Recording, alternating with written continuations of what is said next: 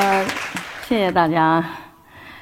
呃，刚才这个上面演的是我这些光华灿烂的戏剧哈。嗯，我嗯，我的戏是应该是七部戏演到台北。嗯，我二零零零年就到台北这个城市来，然后跟这个城市呢很有缘分。我喝茶从台北开始的，然后修佛也是从台北开始的。呃，遇到了一个大的一个法王哈，他们叫我小田哈，说这个小田很很愤怒哈，这个愤青哈，这个愤青，大陆话叫愤青，嗯，就是为什么愤怒呢？是因为在这个之前呃没有见过嘛，所以说真的也不认识，假的也没看到过哈，所以在这样的情况下，那个法王就说说，哎，呃，你们可以皈依。然后这个皈依怎么皈依呢？嗯，说算个日子，然后一算日子就是好八月十五号，八月十五号你们来皈依。我一听哦，八月十五号是我生日，嗯，我狮子座的八月十五号哈，跟拿破仑一天哈。然后我生日，我一想，哎呀，哎呀，我是不是跟那个呃佛门有缘呀哈？然后八月十五号那天我就去了，去了以后就和法王在一起就。嗯，当时很很庄重那个气氛，然后我说我是不是真的是是要信佛？要信的话，那就我这个人比较认真哈，要信就只能信了哈。呃，这怎么办呢？这事，嗯。然后我就一直在那站着，我然后当时还有林怀民老师的家里人啊，什么都在哈，好像大家都很虔诚。然后我想了想，我啊，我我。我我就问了法王一句，我说法王，我说您定的这个日子是我的生日，嗯，呃，我是不是跟佛门有缘？然后法王看看我说，嗯，跟这没什么关系，说你随缘吧。然后那天就好像就像有人摁着我一样的，好像我就就皈依了，嗯，皈依了，嗯，就是在台北这个城市，所以嗯，我我还有一个爷爷也在嗯台北。嗯，他平时都在美国，结果我在的时候他正好回来，然后他就送了我，嗯，很好的这个紫砂紫砂壶，还送了我杯子，然后送了我三袋这个骊山茶、高山云雾啊、洞顶乌龙，嗯，送了我三大袋子，然后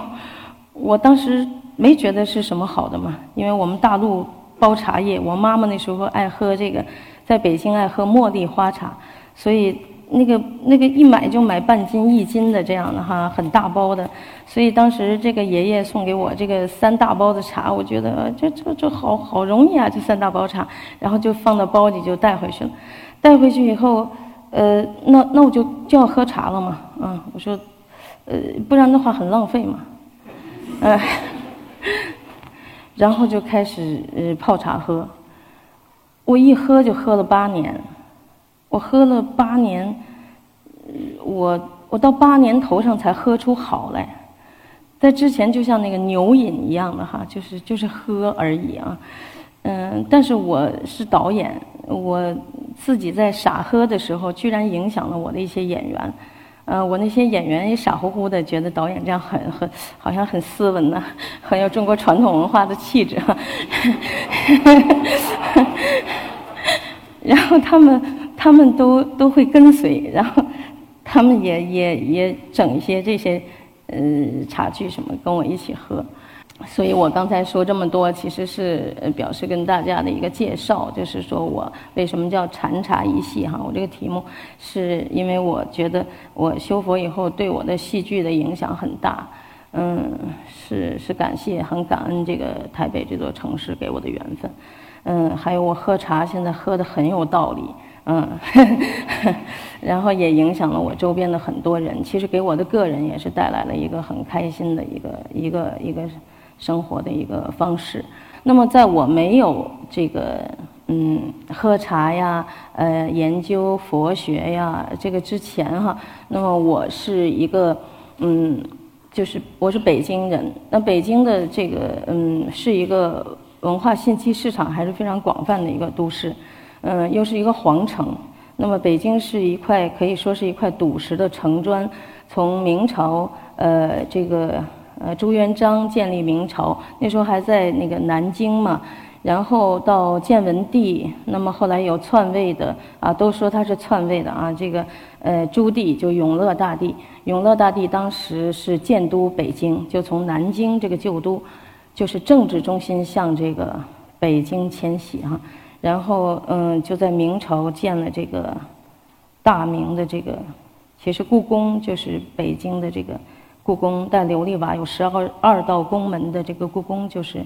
他当时兴建的，那么所以呢，就是北京就像很有历史哈，嗯，然后是像一块赌石的城砖一样，嗯，这样的一个一个城市。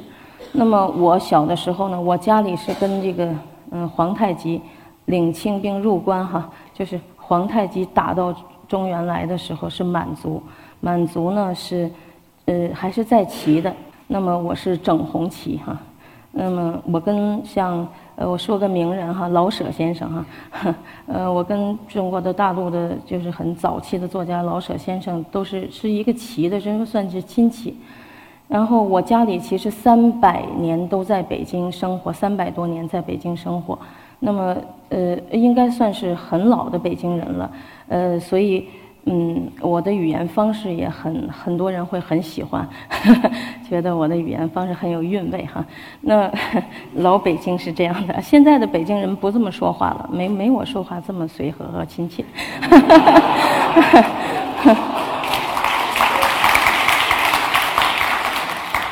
嗯呃，我的语言方式很客气的，很客气。我这个人也不喜欢争斗啊，也也很客气的。因为我祖辈都是这样很客气的在在京城居住，当然是贵族，嗯嗯，后来呃，那么大家都一样了嘛哈，就中国的事情大家也知道哈，就后来都一样了，一样之后呢，那么呃，我小的时候呢就比较爱看戏，所以那个时候呢，嗯嗯，北京都是还是很穷的，所以那时候有自行车就很开心，然后我会骑着自行车到三六九城的去看戏。三六九城就是过去在没有拆北京没有拆城墙之前，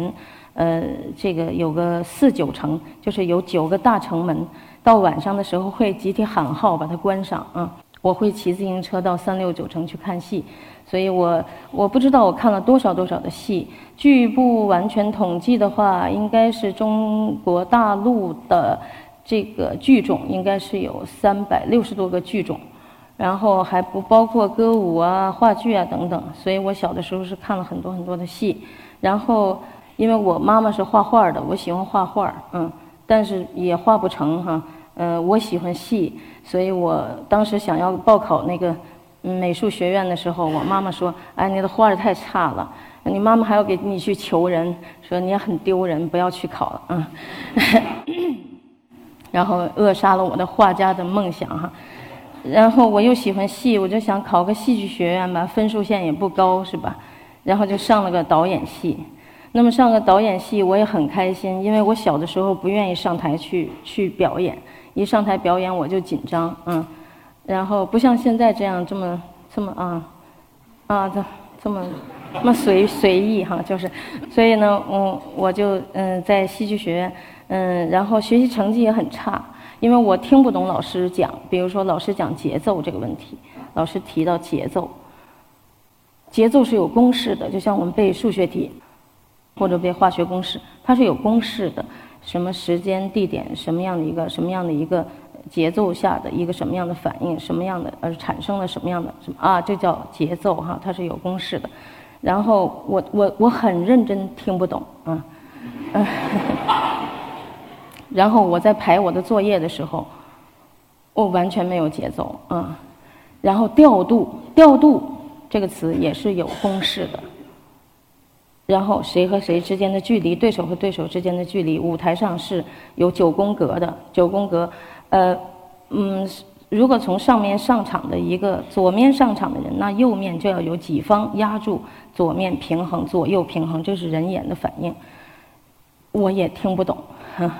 然后我都不懂，然后学习成绩就很差，很差之后就嗯毕业了，那糊里巴涂的就毕业了。毕业之后我就想，哎呀，我干不了导演这个行，我要去到深圳去一家广告公司去做广告。我很喜欢光华灿烂的那种新媒体，所以我就到了，很容易就考上了一家广告公司，还是很大的一家广告公司，然后去嗯创业。然后在深圳，居然是为我们公司在一九九六年的时候赢得了一单生意，是当时的人民币是九十八万的一单生意，是给康佳集团做的一个广告。结果一下子就在广告界很有影响，很有影响之后回来，嗯，又有人来请我做，嗯，广告。但这个时候我由于深圳这一年的远离，嗯，那时候没有细看的，嗯，我突然觉得，哦，我原来从心里面是如此热爱着戏剧。呃，有的时候人是糊涂的，就像一场爱情的失去一样。呃，他在的时候你不觉得他珍贵，然后失去了你会觉得他珍贵。那么，所以我我才从心里感知到了，其实是个发现，自我的发现，就是我非常的热爱戏剧。那个时候我在深圳就看了曹禺先生的《雷雨》，结果看了以后发现全都看得懂。那么在上学的时候干嘛呢？上学的时候没有看懂，应付考试。然后在那个城市里面，由于远离，由于思念而看懂了这个。雷雨，而且我觉得我会排了，然后我就回到北京。回到北京之后，我也很思念北京。然后回到北京以后，我就自己拉钱。那我做了我人生的第一部戏，叫《断腕》。嗯，那么《断腕》当时我用的是一个现代舞的非常有名的一个舞蹈家，叫金星，嗯，现代舞的演员。然后当时跟他一起来做了一个很奇特的戏剧，因为我认为戏剧是装扮，就戏剧的戏繁体字是戏乃虚格嘛，虚格乃装扮嘛。然后装一个龙扮一个虎，所以我当时很想做一个舞台上名场的一个性别的转换。舞台上明显的性别转换是我小的时候看戏曲，像京剧，我看到一些男旦，那些男旦在侧幕条的时候是是男的，穿成女人的样子，但说话方式是男的。哎，你把茶壶递给我，怎么样？这样。然后，但是一到侧幕条之隔，他就上场了。他一上场。他很妖娆，他就变成了个女的。我小时候觉得好奇特，我好奇特。然后我在做我第一部戏的时候，我很想做一个实验戏剧，然后我就把这种实验、这种性别的装扮，我觉得性别都能装扮，那戏剧太伟大了。然后我就把这个装扮感在舞台上就做了一下，所以我找了一个，嗯，有过这样。刚才我说有一个性别转换这样经历的一个舞蹈舞蹈家来一起和我完成了这个戏，结果我在做这部戏的时候呢，那么我说我的第一个阶段，第一个阶段是由于热爱而做的，那么还有一个呢，为了我一场爱情，那么我做戏很简单，不是说呃我我真的是能够有形式感，还是我有技术来表达我的第一次呈现，我觉得都不是的，而是当时因为有一场爱情，呃失去了。然后，嗯，我失去的那个爱情的那位，他的生日是九月二十三号，然后当时，所以我就做了一出戏，在九月二十三号那天上演，然后呃，很棒的一出爱情戏，然后呃，但是他后来也没有来看哈，然后 嗯，好像在外地出差，后来人家知道不知道这个事情，我想看报纸可能会知道。但是由此产生了那个我的第一部的戏的表达，我才知道戏剧是可以表达自己的。那我这个阶段是我的人生的个人的一个阶段，就是我我认知了，哦，戏剧是可以表达生活的，戏剧是可以说出人心灵的秘密的。那么在一个黑盒子里面，在一个假想的舞台里面，呃，观众，呃，场铃那个收掉了，然后那个灯光在舞台上亮起来的时候。那么，一个急促的舞台，一个急促的舞台开始亮了，然后里面有假想的社会、假想的人际关系、假想的逻辑、假想的道德，一切都是假想的。然后你要把它落实在舞台上，来和大家分享。然后里面是可以，因为它是全景式表演，它不像电影，电影是可以以情寄景。那么戏剧就是黑盒子，很物质、很纯物质，有灯光它才有可能发生故事。那么。在这个舞台上是很容易说出人心灵的秘密的，所以这也是戏剧的特质。而且活人对活人的表演，它是有共振的，啊，有磁场的，有有有气场的。所以我第一次的表达就很成功，嗯，由于我的表达很很直接，由于我的表达很真诚，所以第一次表达很成功。这是我说的，我发现和我的表达，这是我的我的第一个阶段。那个时候的大陆是一个什么情况呢？呃，没什么人买票看戏。一九九七年，大家还是那种计划经济的那种状况，所以都是，呃，嗯，蹭个戏呀，或者是嗯，谁给票啊？这样看。嗯，买票是有，但是很少。嗯，我们就面临着一次就是自己的呃嗯需要把投资还掉，然后当时是二十一万二十一万人民币做的我那个大剧场的一个表达。嗯，后来呃还上了，演了十四场，居然持平了，嗯，但是我个人赔赔钱了，嗯，然后但是这样的一个情况下呢，我由此就。由于我做的那个戏很漂亮，就当时被北京的一个主流的一个报纸就评为一九九七年最好看的三部戏之一。然后前面两个都是国家级剧院的，一个是北京市的北京人民艺术剧院，一个是中央系统的中央实验话剧院。然后我那部戏是一家公司自己做的一部戏，嗯，所以当时还是很很受鼓舞吧。然后由此呢，就我们当时的呃实验话剧院的院长就看了戏，看戏之后就请我到话剧院去导戏。呃，大家嗯，我是简单的说一下，就是我们中央戏剧院导演系的学生能够分到国家级的剧院，这是很少很少的，是要非常 good luck、非常幸运的一件事情。那么呃，我当然没有分到哈，我自己就毕业之后就去玩去了啊。但是，我我我没有想到，就是我做的第一部戏，嗯，实验话剧院院长就找到我说，哎，说你是不是要给剧院导一部戏呀？嗯，我我说好吧，我说嗯，这个剧院太棒了，我说我我很我我行吗？然后院长说，我看你这个戏挺好的，说我们你找我谈一次吧，嗯。那么后来其实我一直没有找他，每次都是他看见我，有时候场合会碰到他。嗯，他看到我，他邀请我，他邀请了我三次，因为我一直觉得不太可能。那么后来，我跟他达成了一次很默契的一次协议，就说我给实验画卷导一个戏。那我导的这个戏是萧红的《生死场》，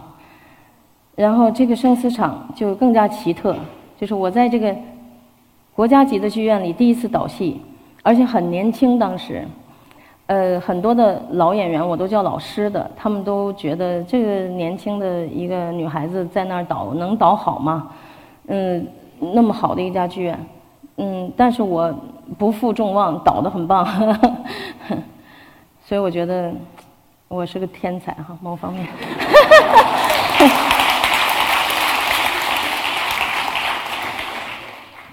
嗯 嗯，导的当时就是像什么莫言这样的，张艺谋这样，都来看戏，都来看戏，然后都都找我谈事儿。呃，张艺谋找我写剧本啊，呃，莫言送我书啊，说写大才女哈什么。那么我的人生的第二个阶段就是我到了国家级的剧院里边来做这个专业的导演，而且一下子啊，我刚才前面说过我很认真哈。一下子要做到退休哈，那么你都是这家剧院的导演，呃，我现在还是剧院的一级导演，嗯，就是非常年轻被破格升升为一级导演。我第一次是由于发现我会表达了，那么我第二个层面的时候是由于自己的喜欢，呃，像生死场是我个人很喜欢的，然后喜欢了之后一下就得到了大家的认可之后。我就开始想，我要证明自己，证明什么呢？除了自己以外，证明自己的一个文化态度。然后里面有什么呢？里面有戏剧技术。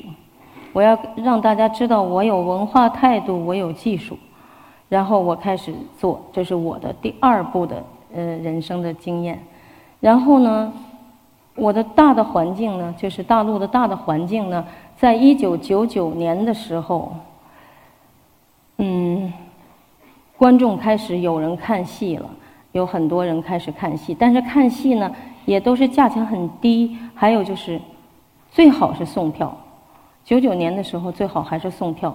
还没有完全的市场化。嗯，那个时候我还没有特别多的票房的压力，那么我做了《赵氏孤儿》，那么《赵氏孤儿》这部戏真的是反响非常非常的好，但是呢，嗯，没有太多的人看，呃，因为那时候我们开始卖票了，然后很多人想啊，他卖票了，那就不要去看了。然后我在画剧院导了三部戏。从我个人的角度来讲，都是为了证明自己的技术啊，证明自己的这个文化态度给大家分享啊，大家看啊，嗯，然后我觉得就有一点点走偏，就有一点走偏，就跟跟什么人较劲似的，嗯，其实你没有什么人可以较劲，你还是按你的表达去表达，但是为什么要证明？证明给谁看？嗯，然后我自己人都会和自己有一个假想敌哈，我自己就想哦。我这部生死场导的 很漂亮，有一些声音我听到了，就是说，哎呀，他就抄上了嘛，抄上了就是，这是北京话，就是说他就赶上了嘛，啊，呃，那我为了这个说法，我就又去证明自己，嗯，这是受他人影响了，那自己的定力呢就有一点点松动哈，然后就随着自己作为专业的话剧导演，然后不断的在努力。然后就到了我的一个呃第三个阶段，到第三个阶段就是人很困惑的阶段，就是随着几年的我们的努力，就是当时我们做戏剧是不不图名不图利，就是图表达，图我自己的一个喜欢。然后到了我说的这个第三个阶段的时候呢，就是由于呃像我这样的导演独特的个性表达，使有一些观众开始关注我，呃观众开始慢慢的。有一些买票的趋势来看我的戏，然后这样的时候呢，我们再经过几年的挣扎和努力，慢慢的大陆的这个文化市场开始嗯开始活跃，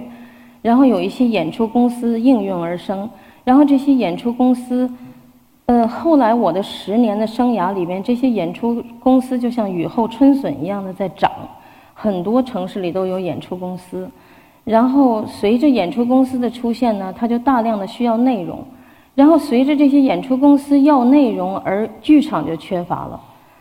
那么这时候大陆的经济也很好了，也也是好像很蓬勃哈。然后就，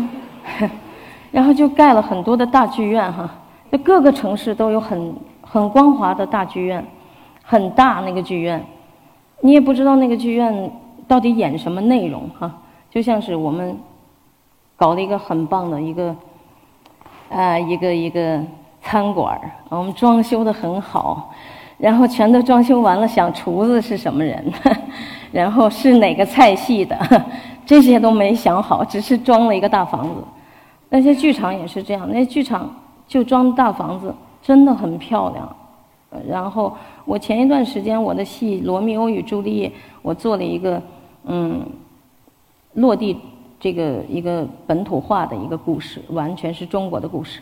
然后我我那个戏演出演的场次不多，七十二场，但是我们的戏走了三十五个城市，在三十五个城市里面，每个剧场都漂亮，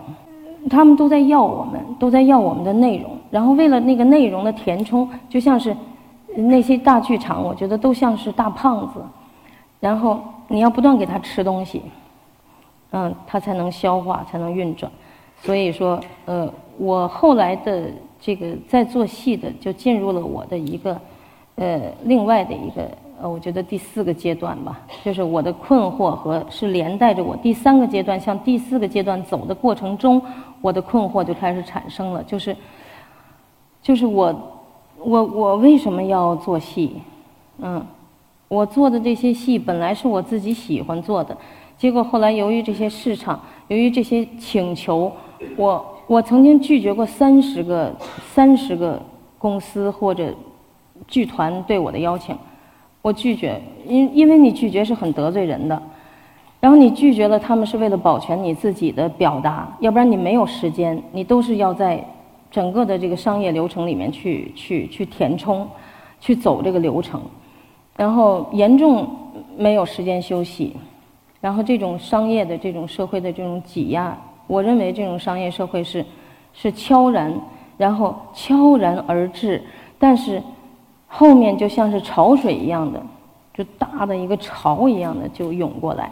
那个潮水就是像这个海啸，是吧？你说什么什么潮流，什么潮流？其实这个潮流说起来很简单，但是潮是什么？潮不是说慢慢降涌上来的，潮水就像是海啸，就是两丈多高，直接拔地而起。然后人如草芥嘛，那小草是不是就被吞噬了？还有树都会被连根拔起。那何况人乎哈？那所以我们在艺术家在这样的一个状态中，就就要去面对。所以我在第三阶段，在国家画卷来证明自己和证明自己的文化态度之后，就开始转向了一个在没有过程的就转向了一个，呃，要填充很多的演出市场的这样的一个一个潮流中去。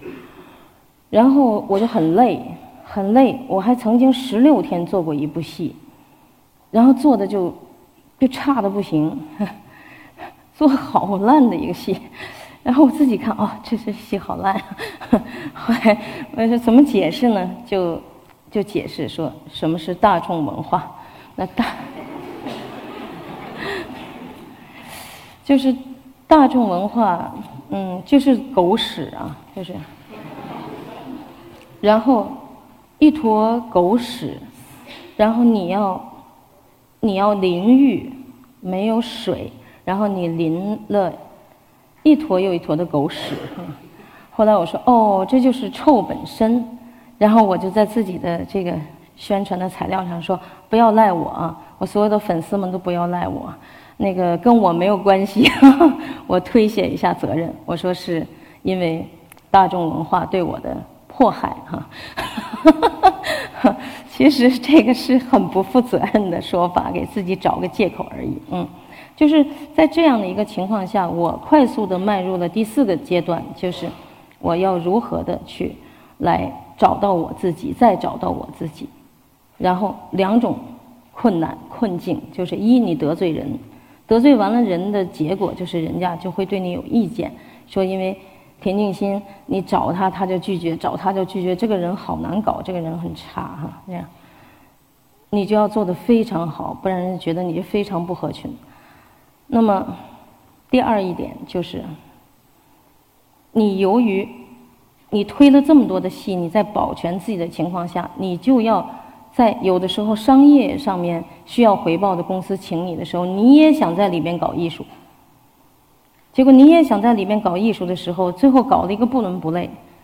就是我自己推卸责任说的，我排过一坨狗屎这样的戏哈。那么在这样的一个情况下，我的心灵就受到了一个一个挑战，就是我我我仔细想了想，就是说我为什么而做戏的事儿，我有没有这个定力，在现在目前的这样的一个时代里面找到我自己，然后我怎么样做？哎呀，我怎么样做，我就极度的困惑。所以，在我那个戏有一个戏搞得很失败的时候，我搞的很多戏都很成功。那么我自己想宽慰我自己，就是说，人不见得都成功，失败一两步，OK，没关系。呃，我是这样宽慰我自己的，但我内心其实很难过。然后这个时候，我就第一次接触了汉传佛教的僧人，就是北京有一个广化寺，嗯，寺庙里边有一个大和尚。然后我因为朋友的原因介绍去见了他，见了他之后呢，那么这个和尚很有趣，他嗯，他说着一嘴流利的普通话，他是山西人，带一点点山西劲谱。因为那个时候，比如说我们要见藏传的师傅，呃，一是从藏地到汉地时间会隔得很久远，再有一个你每次见他，你都要很快的三分钟五分钟聊完，后面又排队很多人再去见他。然后师傅有的时候汉语又不好，然后你你你很难得到更多的智慧和知识，嗯，那么后来我认识了汉汉地的汉传的师傅，结果发现汉传的师傅，呃，能一半天儿给你讲，哎，我觉得太太开心了。然后那时候我带着我很多的困惑，就呃和师傅攀谈，嗯，其实我个人自己认为我自己是一个，嗯。还是喜欢研究佛学，但研究的不深入。呃，我其实祈求一个我自己能够有更好的一个定力，我希望得到智慧。那是不是我执太强了哈？我是不是希望得到智慧也是一个我执，是不是也需要放下？我现在还在思考这个问题。然后，但是我看到了那个嗯，这个汉传的师傅以后，我半年是在寺庙里面的。然后我在那个半年的寺庙里的，呃，和师傅攀谈，和很多僧人在做功课的时候，我写出了我的，我认为我，嗯，近几年来排的最好的一部戏，就是李碧华的《青蛇》，嗯，那个徐克导过这个电影啊，张曼玉和王祖贤演的，然后呃是二十年前他导的这个电影，那么二十年后我做了话剧的《青蛇》。当时，嗯，李碧华说，呃，说导演我我我写作是二十年前的一部作品，他说我希望您能够帮我把作品再提升一下。那么提升的一个办法就是，啊，我知道它里面有一个很数理的空间结构，就是三三度空间。明代的冯梦龙写的《白娘子永镇雷峰塔》，那么有了这样的一个人佛妖三界的故事，到现在有六百年了，那么。呃，六百多年的这个历史里面，这个故事经过不断的历朝历代的知识分子的演绎，然后在民间就广受欢迎。后来有电影啊、电视啊，人都在拍。但李碧华这部《青蛇》是用青蛇的视角来看待《白蛇传》的故事。那么，所以我跟僧人接触之后，我才有了能力在一个更高的层面上来做我这部具有东方禅意诉说的这样的一部《白蛇传》的故事。那么演出之后也是一票难求，就后来演到上海是佳作，佳作十场，在上海演十场，十场都是佳作的。然后我这部戏演到任何城市都是满的，那观众非常非常喜欢，很多女观众都在哭。然后我也不知道他们为什么在哭，因为我做戏我从来没哭过，我十几年我做戏我从来我我是一个，你看着好像挺随和的人，其实我很理性，我很理性就是。我我从来没有在我的作品，我从来没有哭过。就我们演员有时候哭的也满处找纸这样的哈。然后我我我都很，他哭成那个样子，我都会喊哈。比如说你演完了停，你刚才哪个地方是有问题的？就是这样比较理性的哈。那么一直就这么理性，也很奇怪，就是为什么这样？因为我觉得我负这个责任嘛哈。就大家在一块儿凑在一起不容易。如果我非常感性、很跳跃的逻辑思维混乱的，那么我带着集体往一个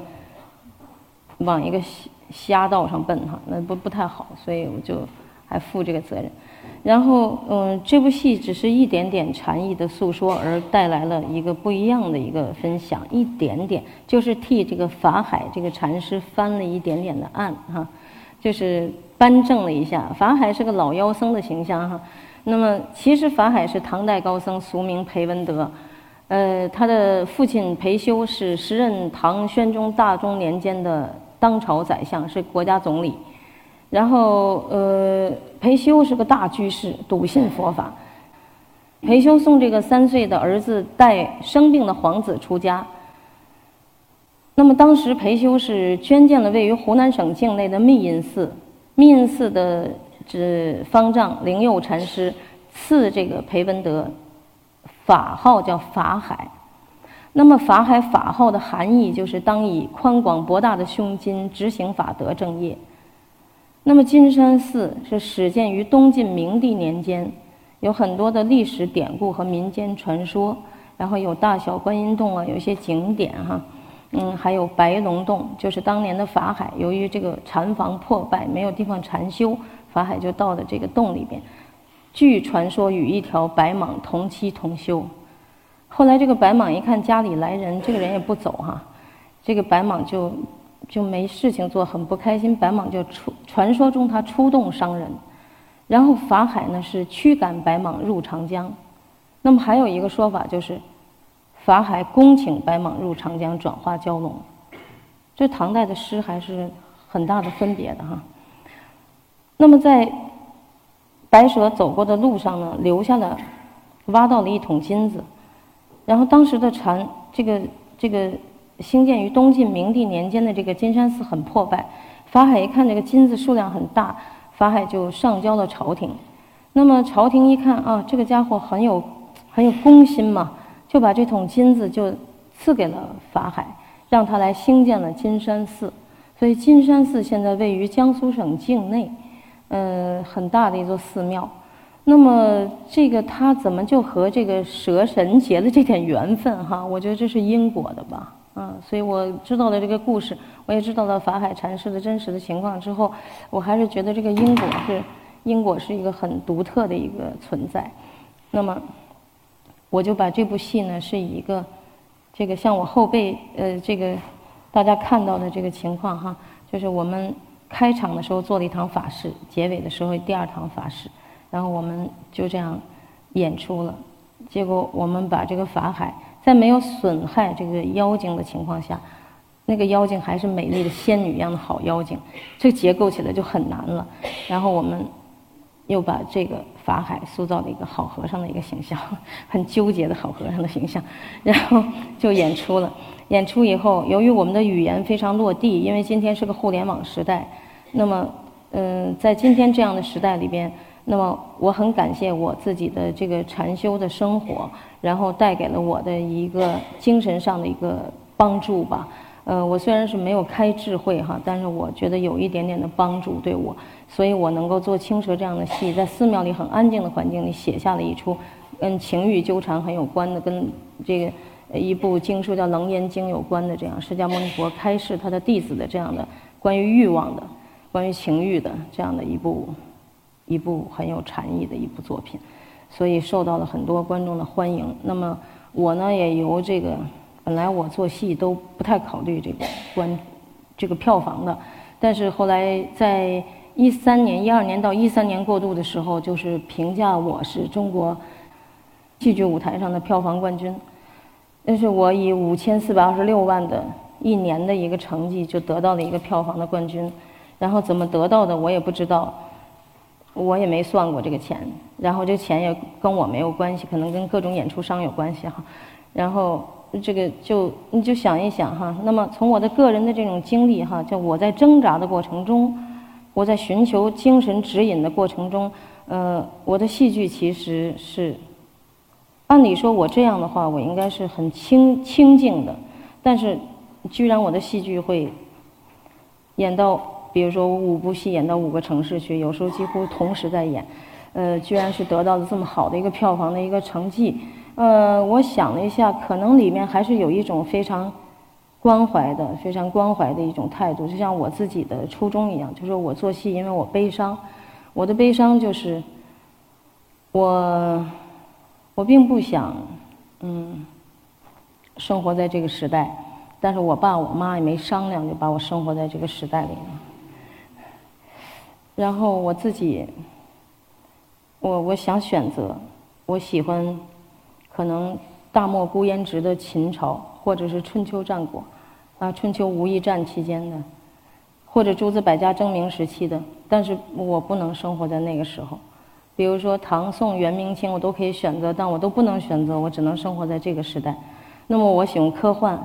那我也不能生活在未来时。那么现阶段，我的肉身还是几十年寒暑，还是生活在我眼前看到的这个环境里面。那么，所以我我觉得戏剧是很棒的一个道场，就是戏剧它可以能够，嗯，把你的表达，把你的认识，嗯，把你喜欢的事情落实到舞台上，跟大家分享。所以我觉得，随着科技的发展，现在是个互联网时代。从互联网时代到可能未来的科技时代，嗯，石油、高科技、电子能等等等等这些的发展，但是戏剧我觉得还是存在的，因为戏剧是活人和活人之间的一个交流，这个显得弥足珍贵。那戏剧在科技面前显得弥足珍贵的原因，就是活人的表演，全全景式的表达。那么，所以说我经历了到第四个阶段的时候的尾声哈，我有了一点点的升华。我希望我的人生进入第五个阶段，就是我真的有一天得到一个，呃，一个一个智慧的帮助。我并不是说得到智慧，我觉得这是我执太强，就是能够有智慧的帮助。然后我就想，那我现在的生活和我的工作竟然是分不开的，因为我非常忙，我非常忙，然后。总是在做戏。呃，我很想生活一下，但是我发现我的生活和我的工作是分不开的。当我想到了这个生活和工作分不开的时候，我有一天就想明白了，我说那不如把我的生活方式带入到我的工作中去，所以我就开始在我们中国国家画卷的排练场里面喝茶，然后这个茶是茶道的啊，茶道的这种茶很棒哈。我们剧院只有我这么一个导演，我们剧院有七个导演，只有我这么一个导演是是这样喝茶的。大家呢也就算了，也也也也不说他什么了。本来我们剧院认为艺术的圣殿啊，艺术的圣殿，大家进到圣殿里面一定要很虔诚的。说这个家伙怎么在那儿吃吃喝喝的啊？嗯。但是这是我的生活方式啊。我觉得，既然在一个挤压的一个城市都市，我觉得越来越挤压，然后生存的空间我不能说是狭小，但是我觉得我们的呃这种。各种压力、各种挤压会越来越影响我们，所以我想，我既然时间就成了一个很珍贵的东西，那么既然我的生活和我的工作是分不开的，那么我就要把我的生活方式来来放到我的排练场里面。所以我在我的工作的地点，嗯，我突然知道了佛教里说的一句话，叫有两个字叫自在。我一直觉得我不是很自在。然后我如何能让我真正的自在起来？自在就是你在家什么样，在工作环境什么样，你跟任何人说话都是你自己，都是你的表达，这叫比较自在哈。后来我我想到了这个事情，当然我现在还没有完全做到自在，但是我有一部分开始自在起来，就是既然我的工作生活都分不开，那我就 OK，那我就认了，然后我就要把我的。很自在的表达放到我的工作表达里，结果我发现有一个很好的一个现象，就是我的演员开始很松弛了。因为我原来跟他们说，你们表演要松弛，你们不要很紧张。我说你们很紧张，就是会在台上，你一个被吓坏了的人看了被台下被吓坏的人很长时间，这种戏剧能好看吗？你应该很自信，嗯，你应该有信念感，来的都是朋友，来看自己。嗯，然后我跟我的演员在说松弛，可是我的演员表现出来的是松懈。嗯松弛和松懈是有区别的，很有区别的。但是那时候我就自己幻想，哎呀，我说我也不是超人哈，就是如果有一天我修行到了，就是我坐在那里像大师一样哈，坐在那里没说话，演员就会演了。哎呦，这简直太棒了！但功力不够，做不到。然后，呃，但是后来我喝茶之后，我发现我们很多演员跟我一起喝茶，呃，喝茶的时候他们自己就很松弛。那我还排了一部，就是我们皇冠出版社的张爱玲先生的《红玫瑰与白玫瑰》，我演到两厅院，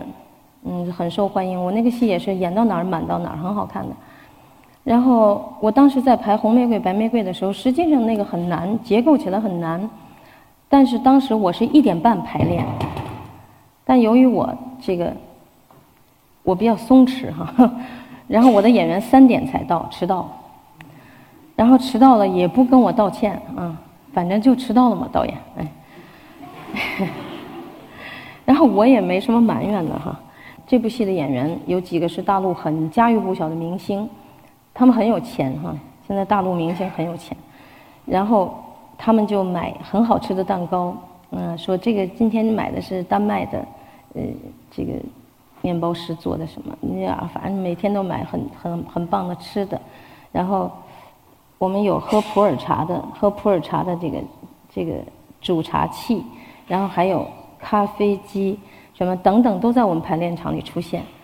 最荒诞的就是他们曾经把自己的狗还带到排练场里来，